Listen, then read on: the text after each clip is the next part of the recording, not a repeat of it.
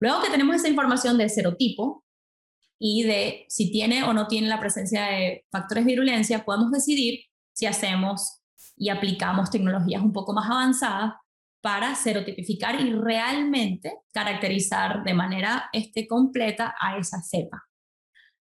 Em, ¿Por qué no nos quedamos simplemente con serotipificación y con factores de virulencia? Es porque estos, estos este, test no son necesariamente altamente discriminatorios.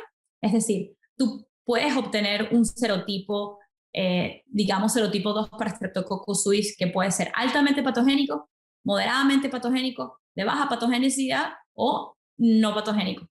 Entonces, si nosotros simplemente nos basamos en serotipificación, hay la posibilidad que incluyamos una cepa que no sea patogénica o sea de baja patogenicidad y no sea realmente la cepa que esté causando enfermedad en la granja.